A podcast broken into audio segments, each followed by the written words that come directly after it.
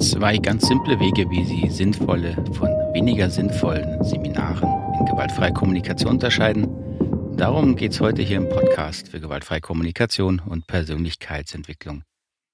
Mein Name ist Markus Fischer und ich grüße Sie wieder ganz herzlich. Und an dieser Stelle darf ich mich ganz herzlich bei zwei weiteren Unterstützern dieses Podcasts bedanken. Und zwar bei Rosemarie und Britta. Ihr seid ganz neu dabei und ganz herzlichen Dank. Das ist wirklich eine tolle Unterstützung. Ich kann es immer kaum glauben, wenn so eine E-Mail kommt mit so einem Text, dass wieder jemand dazukommt. Und für mich ist es wirklich eine tolle Hilfe und eine tolle Rückmeldung einfach, wenn da draußen bereit ist, diesen Podcast mit ein paar Euro im Monat weiterzubringen. Wenn Sie auch Lust haben, diesen Podcast zu unterstützen, gucken Sie gerne auf der Homepage www.knotenlösen.de. Knotenlösen ein Wort mit oe.de. Jetzt aber rein ins Thema, wie findet man sinnvolle und weniger sinnvolle Seminare, wie unterscheidet man diese? Und ich gebe Ihnen hier mal zwei Tipps, wie Sie da relativ leicht diese Unterscheidung treffen können. Vorausschicken möchte ich aber Folgendes. Natürlich beruht diese Bewertung auf meiner Erfahrung mit gewaltfreier Kommunikation, äh, die jetzt immerhin über 20 Jahre beträgt. Und ich würde sagen, ich hatte das Glück damals von Rosenberg und seinen Trainerinnen, bei denen ich wesentlich gelernt habe, aus meiner Sicht ein sehr gutes Fundament bekommen zu haben, wo wirklich die Kernthemen der gewaltfreien Kommunikation klar vermittelt wurden und sie vor allen Dingen in der Praxis praktiziert wurden, sodass man es lernen konnte, was es heißt, gewaltfreie Kommunikation wirklich zu integrieren. Und natürlich möchte ich dieses Wissen weitertragen und vertiefen. Und darauf bezieht sich auch immer wieder mal meine Kritik, wenn ich sehe, wie gewaltfreie Kommunikation verbreitet wird. Natürlich möchte ich es auf keinen Fall verhindern, dass sich die Methodik verbreitert, äh, verbreitet und weiter bekannt wird. Aber ich bin auch überzeugt, wenn etwas schon sehr grundlegend ähm, fehlerhaft verbreitet wird, ähm, vermittelt wird, dann fehlt eine gute Basis, auf der man aufbauen kann. Und meine Erfahrung zeigt eben, dass wenn diese Basis fehlt, dann sind die weiteren Lernschritte einfach sehr, sehr äh, wackelig und fehlerbehaftet und das erschwert die ganze Sache. Und deswegen äh, möchte ich aufklären, was wichtig ist, auf was man achten muss. Das ist ja auch nicht so schwierig und kompliziert. Wir haben nicht so viele Theorie äh, in der gewaltfreien Kommunikation, aber wenigstens diese Theorie sollte man ziemlich klar vermitteln. Auch klar ist mir, dass natürlich jede Qualitätskontrolle in diesen Themen immer schwierig ist. Das gilt für all diese psychologischen Themen und Schulen. Ähm, nur wenn man gar keine Qualität kontrolliert oder irgendwie versucht, eine Richtung reinzubringen, dann landet man eben da, was aus meiner Sicht heute viel passiert ist, dass äh, jeder, der die Bücher gelesen hat von Marshall Rosenberg, sich berufen fühlt, ähm, Ausbildungen zu leiten und die gewaltfreie Kommunikation weiterzugeben, ohne wirklich eine sinnvolle Integration durchlaufen zu haben. Und das führt eben dazu, dass die Methode verflacht und auch vor allen Dingen ineffektiv wird und unglaubhaft wird. Und das ist natürlich meine größte Sorge und da trifft es mich ganz persönlich, weil das natürlich dann auch auf mich zurückschlägt und ich das auch in Seminaren und Rückmeldungen, ähm, wenn ich höre, wie gewaltfreie Kommunikation bewertet wird, in Unternehmen, in Schulen, das schlägt mir immer wieder entgegen, dass mittlerweile da schon große Ablehnung herrscht, weil es als technisch, als äh, weichgespült, als unrealistisch rüberkommt. Und das liegt eben an diesem aus meiner Sicht fehlerhaften Grundverständnis. So, wenn Sie also gewaltfreie Kommunikation für sich lernen wollen, hilft es da zumindest eine klare äh, Entscheidung in der richtigen Richtung zu treffen. Und da kann ich Ihnen, denke ich, zwei gute Tipps geben, wie Sie da zumindest die Trainer aussortieren, die offensichtlich zu wenig Erfahrung haben. Der eine Faktor ist, ob die gewaltfreie Kommunikation als Sprachmodell verstanden wird oder als eine Methodik der Selbstreflexion äh, über die eigenen Gefühle, Bedürfnisse, um dort mehr Verantwortung zu übernehmen. Und ein leider ähm, präsentes Beispiel habe ich im, im Blog des Fachverbands Gewaltfreie Kommunikation gefunden.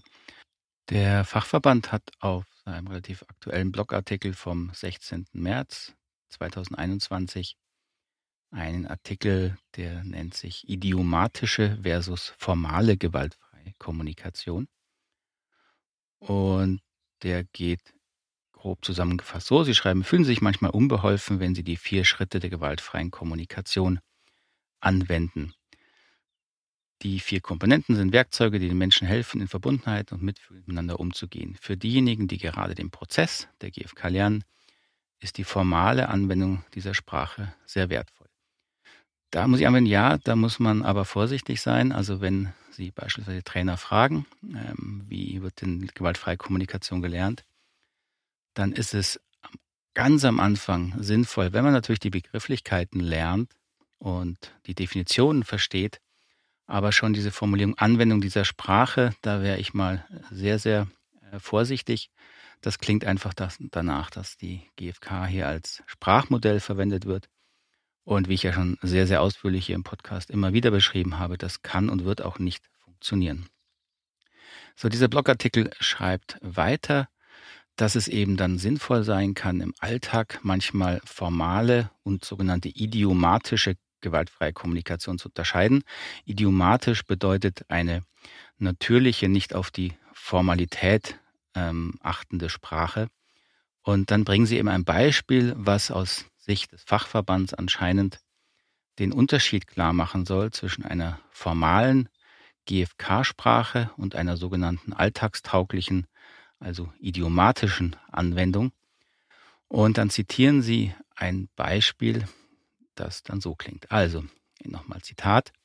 Werden die vier Komponenten formal angewendet, könnte das beispielsweise so klingen. Wenn du Apfelmus mit Zucker machst und ich allergisch gegen Zucker bin, fühle ich mich frustriert und verwirrt, weil meine Gesundheit mir wichtig ist. Wärst du bereit, mir eine, noch eine Portion ohne Zucker zu machen? Und jetzt unterscheidet der Fachverband davon die idiomatische gewaltfreie Kommunikation, die dann nach seiner Sicht anscheinend so klingen würde. Nochmal Zitat. Idiomatische gewaltfreie Kommunikation klänge vielleicht so. In deinem Apfelmus ist Zucker, ach, jetzt bin ich echt deprimiert, weil ich mich so drauf gefreut habe, aber ich werde krank, wenn ich Zucker esse. Wie wäre es, wenn du eine kleine Portion ohne Zucker machen würdest? Weiter Zitat. Beide Methoden enthalten Beobachtung, Gefühle, Bedürfnisse und Bitte. Für manche Menschen passt die zweite Methode eher in ein Alltagsgespräch. Beide sind jedoch ehrlich und verbindend. Zitat Ende. So, ähm, was mich immer wieder erstaunt und frustriert, sind oft Beispiele, die dann gebracht werden. Ich finde dieses Beispiel ehrlich gesagt schon fast absurd, weil es so eine Alltagssituation äh, beschreibt, wo ich nie auf die Idee kommen würde, mir jetzt Gedanken zu machen, wie ich mich äh, ausdrücken würde. Aber es scheint ja genommen zu werden hier, weil es wohl einen Konflikt deutlich macht und dann möchte man sich irgendwie gewaltfrei ausdrücken. So, ich weiß jetzt nicht, wie es Ihnen geht. Für mich, muss ich ehrlich sagen, klingen hier sowohl das sogenannte formale GFK als auch das, was hier als idiomatische, also Alltagssprache verwendet wird, beidermaßen höchst befremdlich. So, wenn Sie also ein Seminar besuchen ähm, und Sie hören heraus, dass es darum geht, solche Formulierungen zu finden, dann würde ich Ihnen ganz ehrlich empfehlen, ähm, diese Seminare zu meiden. Denn dort wird eben Wert darauf gelegt, dass man die Sprache verändert und denkt, dass dadurch eine sinnvolle verbindende Kommunikation möglich ist. An dem Beispiel, und ich verlinke Ihnen das hier unten, dann können Sie das gerne auch nochmal selber nachlesen, wird aus meiner Sicht sehr klar, dass äh, beide Beispiele führen weder zur Klarheit noch zur wahrscheinlich Vereinfachung in der Kommunikation.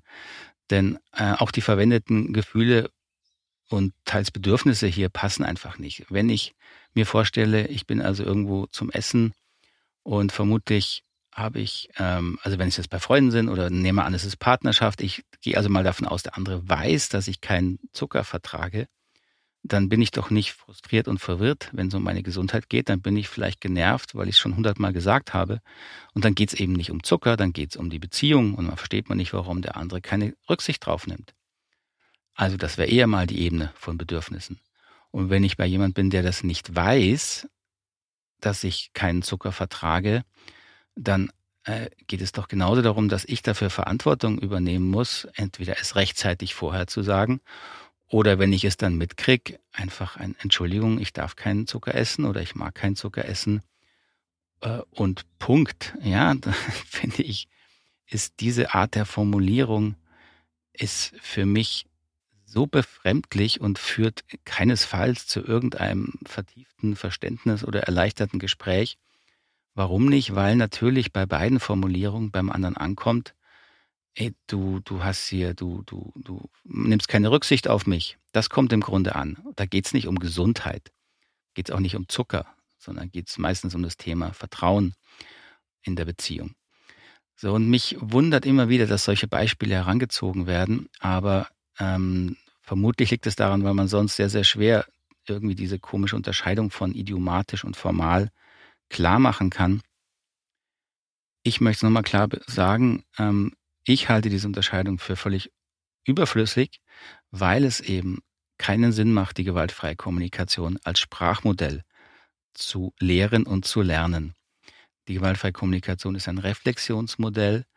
Und natürlich, wenn Sie lernen, sich zu reflektieren, und das lernt man durch Selbstreflexion über schwierige Kommunikationsmethoden und Konflikte und eigene Themen, dann kann es gut sein, dass sich Ihre Sprache, Ihr Denken, Ihr Bewusstsein verändert, natürlich. Ähm, aber dann verändert es sich authentisch und sie werden nicht anfangen, die ganze Zeit über irgendwelche neuen Begriffe nachzudenken und dann so merkwürdige Sätze zu formulieren, wie wir sie hier gerade.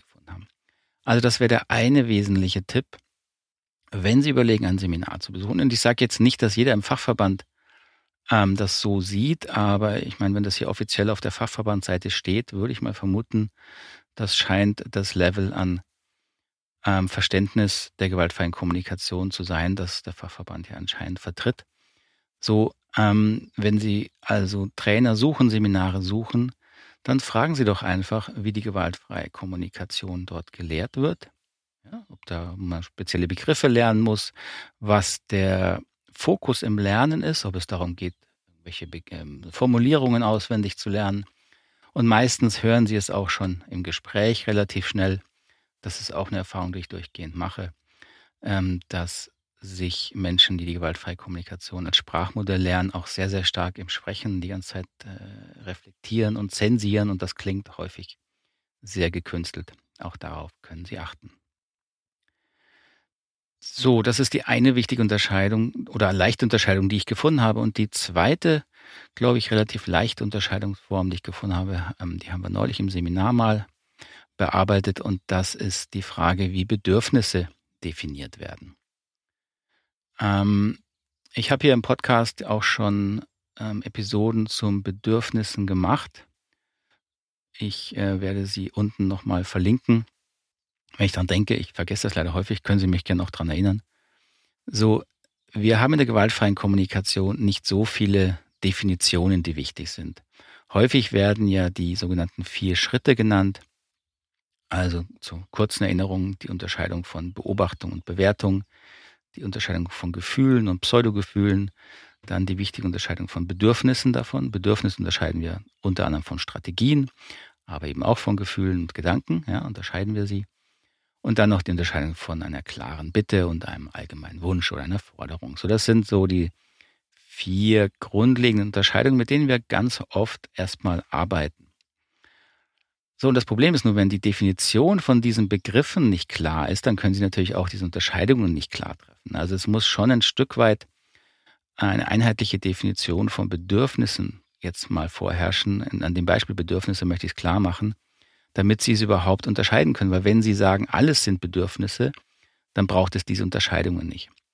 Und ähm, mehr oder weniger durch Zufall sind wir neulich wieder mal ähm, auf die Suche gegangen nach Bedürfnislisten, die da so im Internet rumschwirren und sind dann auf eine geraten, auch wieder eines anerkannten, ich glaube es war Fachverband oder vielleicht sogar CNBC-Trainers, ähm, wo wirklich, ich glaube, standen fast 100 Begriffe drauf. Und die sind wir dann eben gemeinsam mit einer Ausbildungsgruppe mal durchgegangen, wo es wichtig war, dass man die Bedürfnisse klar hat. Und von diesen Begriffen haben wir, ich will es nicht lügen, ich glaube 90 Prozent ähm, weggestrichen als Bedürfnisbegriffe, weil sie eben eindeutig Gefühle waren oder Strategien oder Werte. Also da standen dann so Begriffe wie ähm, Freud, ich möchte Freude als Bedürfnis. Freude ist kein Bedürfnis, Freude ist ein Gefühl. Abenteuer stand da als Bedürfnis. Eine herausgehobene Position einnehmen wurde da in allen Ernstes als Bedürfnis formuliert. Effizienz, Effektivität, diese wichtigen Werte, das sind wichtige Werte, aber das sind kein, keine Bedürfnisse. Auch zu dieser Unterscheidung Bedürfnis und Werte habe ich hier schon mal eine Episode gemacht. Ähm, Bedürfnisse sind für uns sehr, sehr klar definiert in der gewaltfreien Kommunikation und sie haben vor allen Dingen auch eine klare Funktion. Definiert sind sie als Grunde Lebensbedingungen, Lebensqualitäten, Lebensausdruck, den wir als universell, unabhängig von Alter, Kultur, Geschlecht und so weiter ansehen und vor allen Dingen völlig ziemlich unabhängig von Strategien, also von allem, was im Außen ist. Bedürfnisse sind gefühlte innere Zustände. Im Grunde sind, gefühlt, äh, sind Bedürfnisse ja eine Form, wie ich Be Gefühle interpretiere. Ja, ich interpretiere Gefühle als unerfüllte oder erfüllte Bedürfnisse. Das heißt, sie haben ganz, ganz wenig Bezug nach außen, sondern sie entstehen durch innere Bewertung. So, und natürlich kann man jetzt nicht 100 Prozent ähm, Klarheit dadurch in der Sprache schaffen. Sprache ist nicht dazu gemacht, 100 äh, Prozent klare Unterscheidungen zu treffen. Ähm, aber der Punkt ist, wenn Sie gar keine Klarheit in der Sprache haben, dann haben Sie natürlich komplette Verwirrung und dann können Sie auch nichts lernen. Deswegen gibt es manchmal natürlich bei bestimmten Begrifflichkeiten gibt es, ähm, kann man diskutieren. Ja, kann man jetzt beitragen? Wie will man das nennen als Bedürfnis? Sinnhaftigkeit? Ist es Sinnhaftigkeit? Ist es beitragen? Will man, muss man das unterscheiden? Darüber kann man diskutieren und das ist auch gut.